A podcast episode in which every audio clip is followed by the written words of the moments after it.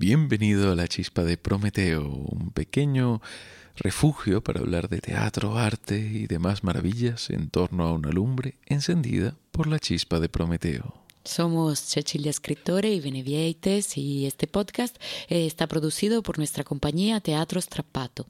Ayúdanos a llegar a más gente, suscríbete al podcast y compártelo con tus amigos. Hoy hablaremos de alguna que otra pícara pincelada de nuestro bien amado Cervantes.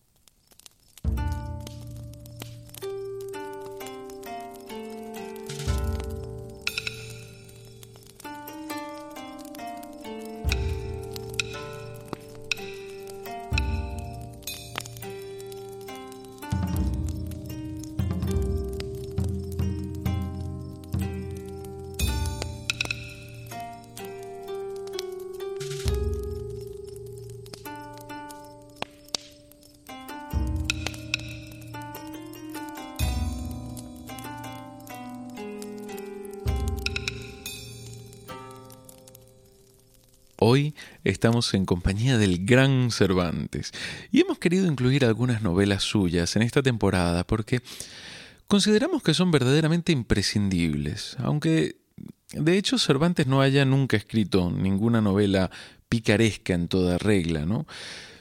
Pero la realidad es que, mm, hablando de géneros literarios con Cervantes, estamos condenados a que siempre tenga que ver aunque nunca encaje completamente. ¿no? El autor del Quijote es, eh, huidizo y, no lo encontraremos nunca cómodo en ninguna clasificación cerrada, pero al mismo tiempo se mueve por todos los estilos y géneros como Pedro por su casa. Bueno, o quizás en este caso encaje mejor la, la variación del dicho como perro por su casa. Ya veremos el porqué. Hablar de Cervantes es siempre un poco intimidatorio, es como hablar de Dante, de Homero, de Shakespeare. Son autores eh, sobre los cuales se han derramado verdaderos ríos de tinta en análisis e interpretaciones, y uno siempre, por mucho que los profundice y estudie, siempre se siente pues, incompetente, ¿no? De hecho, hoy no vamos a hacer un análisis de las novelas de Cervantes, vamos, eh, vamos a evocarlas con el humilde espíritu de disfrutarlas y aprender de ellas, aprender de ellas en muchos sentidos. Empecemos por recordar un poco quién fue Cervantes, un hombre que se convertiría con los siglos en un auténtico mito a nivel mundial. Cervantes nace en Alcalá de Henares en el año 1547. Pero las fechas no sirven de nada si no nos ayudan a orientarnos, así que sería más útil, tratándose de una temporada sobre la picaresca, decir que Cervantes nació siete años antes de la publicación del Lazarillo de Tormes. O podríamos decir también que nació el mismo año que Mateo Alemán, el autor del Guzmán de Alfarache, ¿recuerdan? Eh, el gran bestseller, hasta que llegó el Quijote. Pero el paralelismo con la vida de, Alemán va mucho más allá. No solo nacieron el mismo año, sino que murieron casi el mismo año. Cervantes en el 1616, con 69 años, y Mateo Alemán murió justo un año antes. Pero algo hubo también en común en sus historias de vida. Cervantes también fue un autor maltratado por su tiempo, ¿no? Guerras, prisión, eh, castigos, malas lenguas, exilios. Él mismo sería el, el protagonista perfecto de una novela trepidante. Pero, como hemos dicho, Cervantes también es un mito. Los datos de los que disponemos de su vida no son tantos como para satisfacer a los lectores que a lo largo de los siglos han querido imaginar en detalle al manco de Lepanto que con su mano buena escribió las historias de un hidalgo soñador. Así que de Cervantes tenemos más una idea que se ha ido destilando con el tiempo que una verdadera y detallada biografía. Románticamente nos gusta pensarlo como un poeta maldito ante literam, como el rival de Lope de Vega, como un artista incomprendido. Pero todas estas imágenes hay que cogerlas un poco con las pinzas y pensar que a Cervantes, el verdadero Cervantes, lo encontraremos en realidad en las líneas de sus obras y no en las fantasiosas biografías. Por ser el creador de un soñador, Cervantes es amado por los idealistas y por haber ridiculizado las hazañas del soñador en cuestión, es amado por los materialistas. Cervantes es amado por todos, por quienes lo malinterpretan y por quienes leen entre líneas eh, eh, eh, su obra en busca pues, de un verdadero espíritu del autor. Como buen narrador de su tiempo, de su mundo, Cervantes pues, coqueteó con la picaresca en muchas ocasiones. Quizás la más evidente de todas, de entre sus visitas a los pícaros sea la novela en la que, en la que todos piensan cuando se habla de picaresca y Cervantes, es decir, de Rinconete y Cortadillo. Leamos un breve fragmento de esta novela ejemplar de Rinconete y Cortadillo, que son dos muchachos que se encuentran y unen sus fuerzas y destinos. Viajando, llegan a Sevilla y allí, tras haber hecho algún que otro engaño y robo, eh, encuentran a un ladronzuelo que les ilustra la noble ley del hurto en aquella ciudad, que en aquellos años era, recordemos, una de las más importantes de Europa.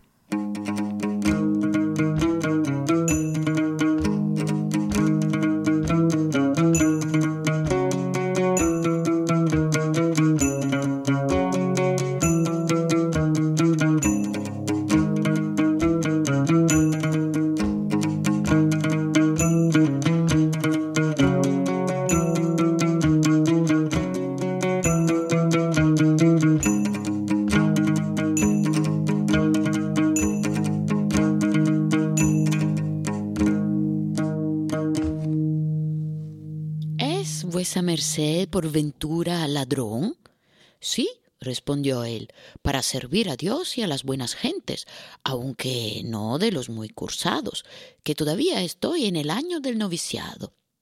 A lo cual respondió Cortado, Cosa nueva es para mí que haya ladrones en el mundo para servir a Dios y a la buena gente. A lo cual respondió el mozo, Señor, yo no me meto en teologías. Lo que sé es que cada uno en su oficio puede alabar a Dios, y más con la orden que tiene dada Monipodio a todos sus ahijados. Sin duda, dijo Rincón, debe de ser buena y santa, pues hace que los ladrones sirvan a Dios. Es tan santa y buena, replicó el mozo, que no sé yo si se podrá mejorar en nuestro arte.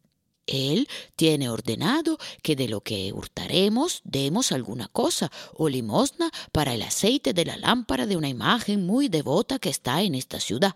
Y en verdad que hemos visto grandes cosas por esta buena obra, porque los días pasados dieron tres ansias a un cuatrero que había murciado dos rosnos, y con estar flaco y cuartanario, así la sufrió sin cantar, como si fueran nada y esto atribuimos los del arte a su buena devoción, porque sus fuerzas no eran bastantes para sufrir el primer desconcierto del verdugo, y porque sé que me han de preguntar algunos vocablos de los que he dicho, quiero curarme en salud y decírselo antes que me lo pregunten. Sepan, voacedes, que cuatrero es ladrón de bestias, ansia es el tormento, rosnos son los asnos, hablando con perdón. Primer desconcierto es las primeras vueltas de cordel que da el verdugo. Tenemos más, que rezamos nuestro rosario repartido en toda la semana, y muchos de nosotros no hurtamos el día del viernes, ni tenemos conversación con mujer que se llame María el día del sábado. De perlas me parece todo eso, dijo Cortado, pero dígame vuesa merced, ¿hácese otra restitución u otra penitencia más de la dicha? En eso de restituir no hay que hablar, respondió el mozo, porque es cosa imposible, por las muchas partes en que se divide lo hurtado, llevando cada uno de los ministros y contrayentes la suya. Y así el primer hurtador no puede restituir nada, cuanto más que no hay quien nos mande hacer esta diligencia a causa que nunca nos confesamos. Y si sacan cartas de excomunión, jamás llegan a nuestra noticia, porque jamás vamos a la iglesia al tiempo que se leen, sino es los días de jubileo, por la ganancia que nos ofrece el concurso de la mucha gente.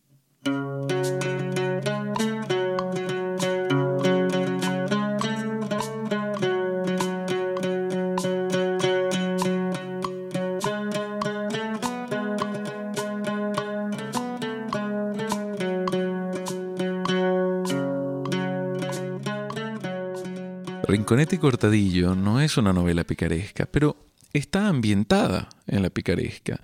Lo que Cervantes nos cuenta en esta breve novela son unos pocos días en la vida de estos pícaros, pero lo hace no para hablarnos de sus vidas y aprendizaje en ellas, sino para hablarnos de las realidades crudas del mundo y el poder. En el caso de Rinconete y Cortadillo, eh, Jesús González Maestro, que es un cervantista y crítico literario que personalmente admiro, nos hace ver cómo en esta novela el autor nos muestra la hermandad, la unión y, quizás mejor dicho, la recíproca protección entre el AMPA, la nobleza y la iglesia.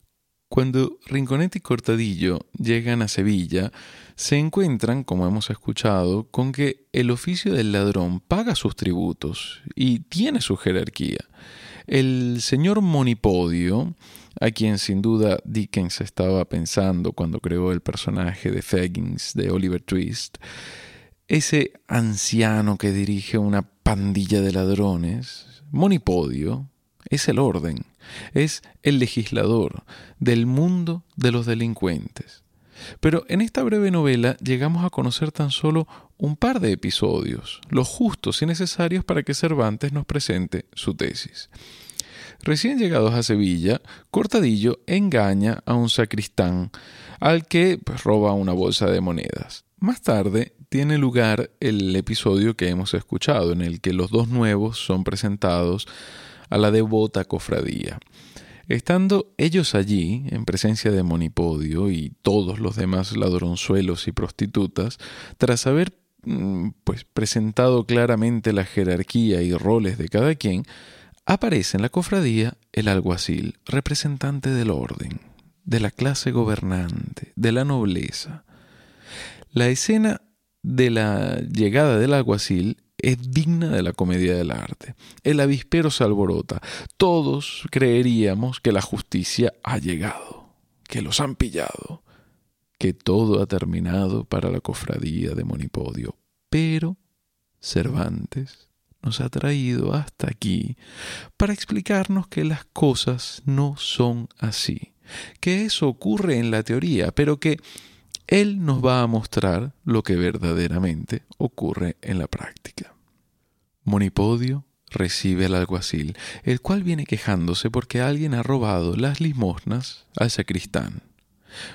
Monipodio pues, no se lo puede creer. Ha tenido que haber un error.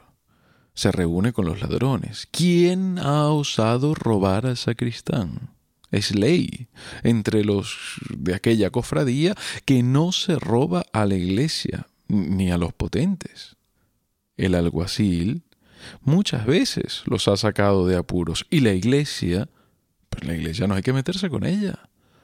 Todos niegan haber robado las monedas, pero había dos nuevos en la ciudad que no conocían la ley, la verdadera ley con la que se gobierna en esas tierras que son el mundo.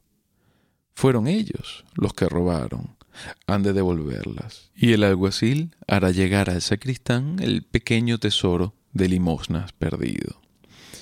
El AMPA, las autoridades y la Iglesia son una, y entre ellos se entienden, se protegen recíprocamente, y es así como el poder controla.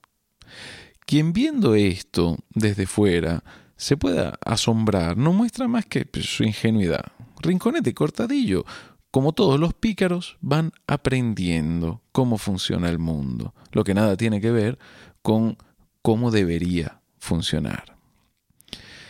Y continúa Cervantes con sus novelas, que si bien son ejemplares sin duda en lo que a la literatura respecta, poco, ejemplares resultan en lo que a las enseñanzas morales respecta. La verdad es que estas 12 novelas, que son breves, eh, merecen muchísimo la pena. Cervantes las publica pues, ya mayor, pero son, por lo visto, un trabajo que tuvo muchos años de maceración y en las que el autor nos muestra su visión desencantada del mundo. En la octava novela, La ilustre fregona, volvemos a ver este ambiente de pícaros. Diego, un joven noble, se infiltra entre los pícaros y tras un tiempo vuelve a casa. Al llegar a esa vida sin preocupaciones, el aburrimiento lo invade y hablando con su amigo Tomás deciden ir a vivir nuevamente como pícaros.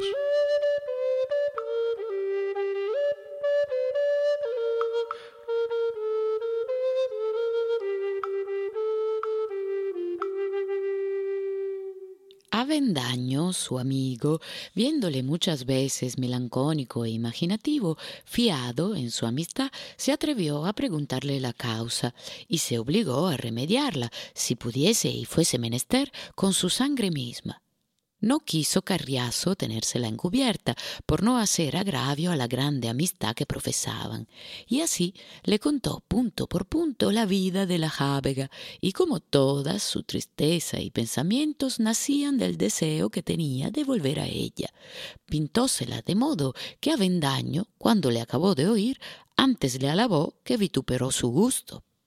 En fin, el de la plática fue disponer Carriazo la voluntad de Avendaño de manera que determinó de irse con él a gozar un verano de aquella felicísima vida que le había descrito, de lo cual quedó sobremodo contento Carriazo, por parecerle que había ganado un testigo de abono que calificase su baja determinación trazaron asimismo de juntar todo el dinero que pudiesen, y el mejor modo que hallaron fue que de allí a dos meses había de ir a Vendaño a Salamanca, donde por su gusto tres años había estado estudiando las lenguas griega y latina, y su padre quería que pasase adelante y estudiase la facultad que él quisiese, y que del dinero que le diese habría para lo que deseaban.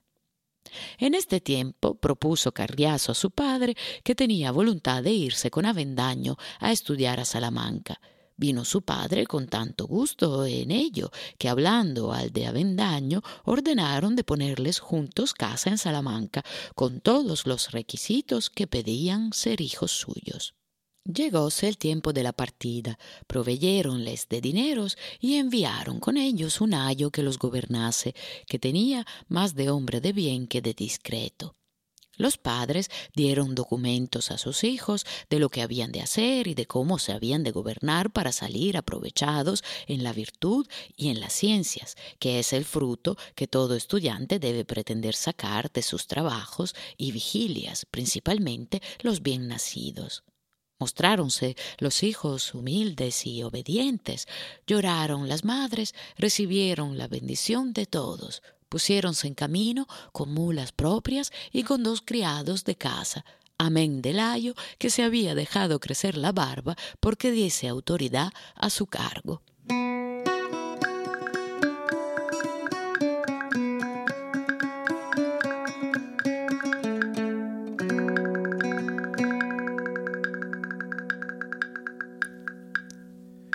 Es habitual oír o leer de los cervantistas que en la obra de Cervantes todos los personajes juegan, pero ojo, no todos, sino aquellos que se lo pueden permitir.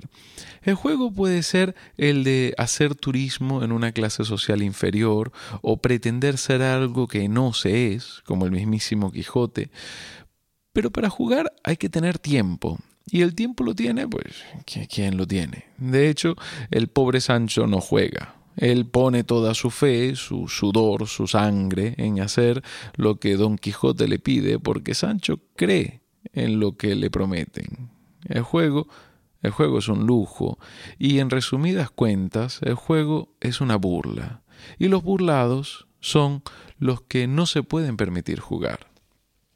En la ilustre fregona nos encontramos con una cristalización de este sistema. Dos jóvenes nobles se visten de pícaros, con los bolsillos bien cargados de dinero, y juegan a ser unos miserables. Evidentemente miserables son, pero de espíritu. hacen turismo en los bajos fondos y cuando les plazca pueden volver a su vida acomodada.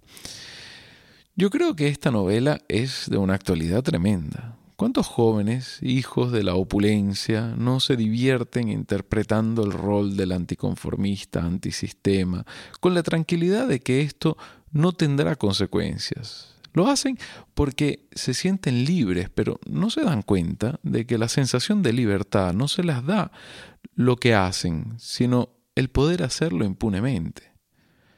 No estamos hablando de los que renuncian de forma radical a un mundo con el que no se identifican. No estamos hablando de Francisco, el que nació en Asís. Estamos hablando de los que saben que pueden siempre volver a la casa con piscina y desde esa tranquilidad se arrojan a la transgresión. Divertirse a ser Sanchos cuando se es Quijote es mucho más fácil que ser Sanchos sin más. En la ilustre fregona tenemos una perfecta muestra de la impunidad de los privilegiados y de cómo la vida del pícaro es divertida solo si no se es verdaderamente un pícaro. Estos dos jóvenes llegan a la posada del Sevillano, en Toledo, y allí, haciéndose pasar por, por, mozo de, de, mulas uno y aguador el otro, pasan sus días, uno de ellos soñando con la hermosa Fregona, que Fregona en realidad no es, y el otro eh, buscándose problemas por las calles para mantenerse entretenido. Al final, Cervantes nos dice que todo vuelve a su sitio, porque si hay algo más grande que la justicia divina o terrena, es el status quo del poder. Los jóvenes volverán a su mundo privilegiado. La fregona resultará ser una joven de origen noble. Matrimonios, eh, perdices y risas, mientras los Sanchos seguirán por las calles buscándose el pan de la forma que, pues, la forma que mejor puedan. De estas novelas, no te cuento la trama, porque eh, en realidad eh, no quiero estropearte el placer de su lectura. ¿no? Son, son, son muy cortitas, se, se, leen en poco tiempo y, la verdad es que no es, no es plan de hacer spoiler en este programa. Y hay una más que queríamos citar hoy. Se trata del coloquio de los perros. Escuchemos una de las hazañas de nuestro buen y canino Berganza.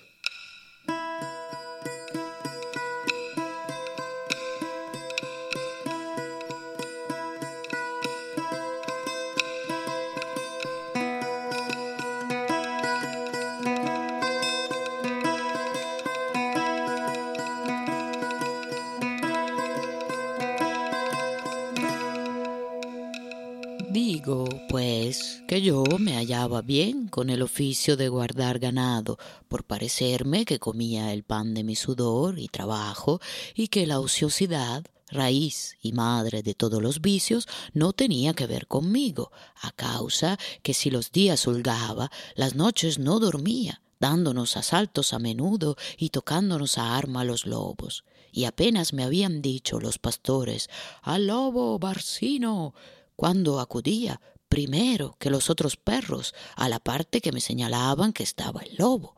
Corría los valles, escudriñaba los montes, desentrañaba las selvas, saltaba barrancos, cruzaba caminos y a la mañana volvía al hato, sin haber hallado lobo ni rastro de él, anhelando, cansado, hecho pedazos y los pies abiertos de los garranchos, y hallaba en el hato o ya una oveja muerta o un carnero degollado y medio comido del lobo. Desesperábame de ver de cuán poco servía mi mucho cuidado y diligencia. Venía el señor del ganado, salían los pastores a recibirle con las pieles de la res muerta. Culpaba a los pastores por negligentes y mandaba castigar a los perros por perezosos. Llovían sobre nosotros palos y sobre ellos reprensiones. Y así, viéndome un día castigado sin culpa y que mi cuidado, ligereza y braveza no eran de provecho para coger el lobo, determiné de mudar estilo, no desviándome a buscarle, como tenía de costumbre, lejos del rebaño, sino estarme junto a él, que pues el lobo allí venía, allí sería más cierta la presa. Cada semana nos tocaban arrebato y en una escurísima noche tuve yo vista para ver los lobos, de quien era imposible que el ganado se guardase.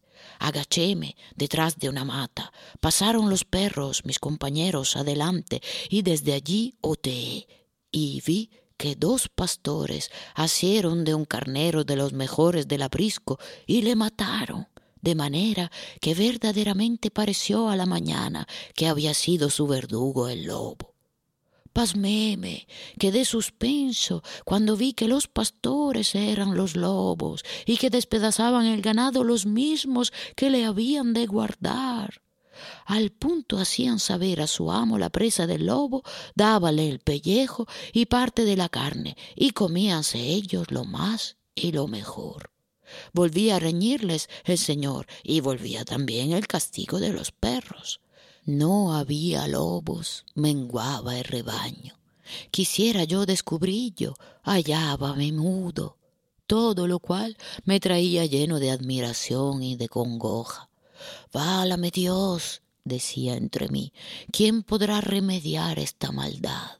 ¿Quién será poderoso a dar a entender que la defensa ofende, que las centinelas duermen, que la confianza roba y el que os guarda os mata?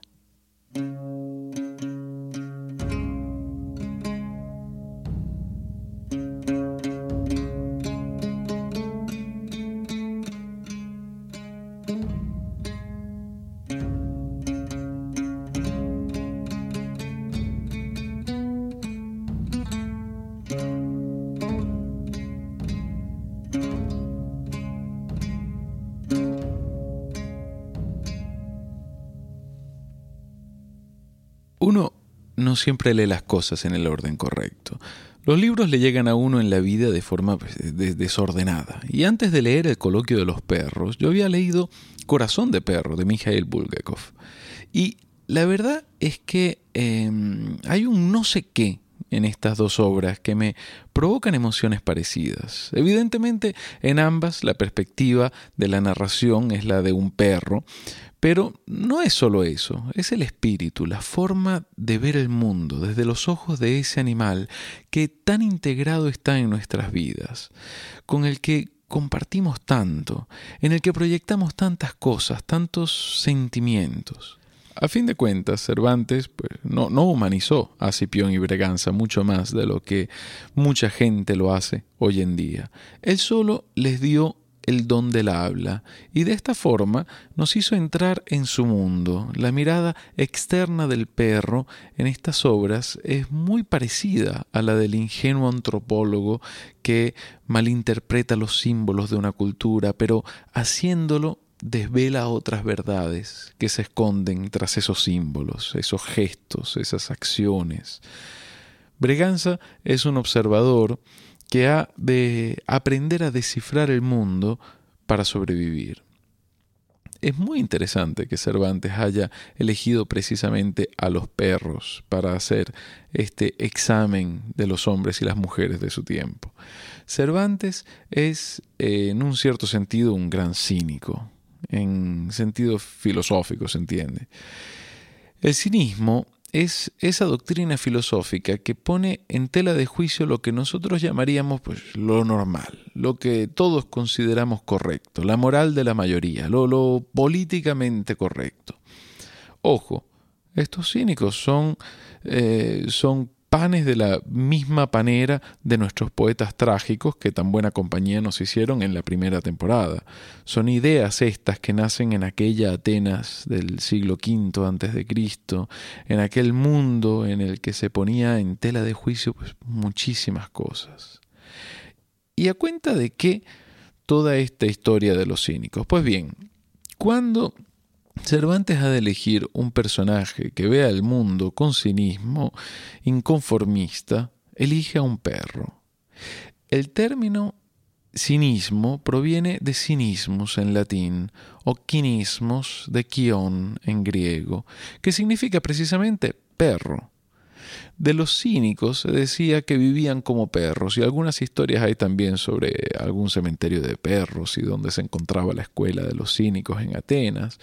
Pero sea como fuere, a los cínicos se les llama de esa forma poniéndolos en relación con los perros, cosa que Cervantes aprovecha y llevando la ficción literaria al punto sublime en el que nos creemos que los perros hablan, nos describe aquel mundo en el que el mismísimo perro ha de aprender como un pícaro a ver el mundo con desencantamiento.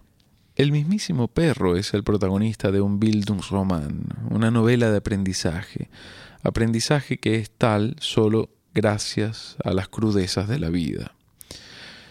Cipión y Breganza nos muestran con su cínica mirada aquel mundo de Cervantes que quizás en el fondo no ha cambiado tanto como creemos. El AMPA sigue estando amparada y fraternalmente unida a otras instituciones de poder.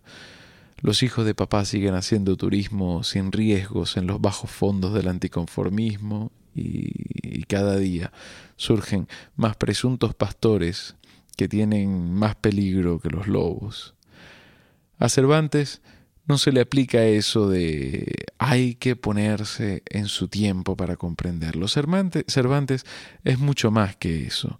Y si lo leemos con detenimiento, nos damos cuenta de que nos está hablando de hoy, de nuestro tiempo. A este punto creo que hemos de preguntarnos, con el corazón en la mano, ¿cuáles son hoy nuestros molinos de viento?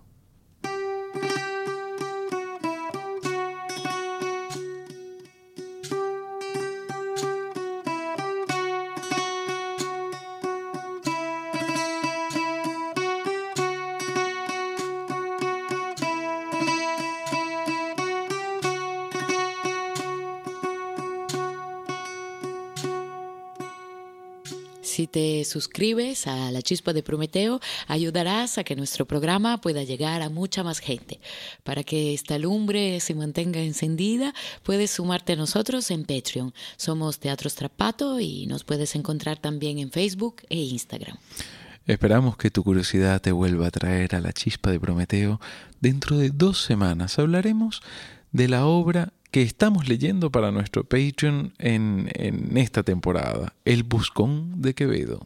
Por el momento os deseamos unos días con muchas chispas y fuegos maravillosos.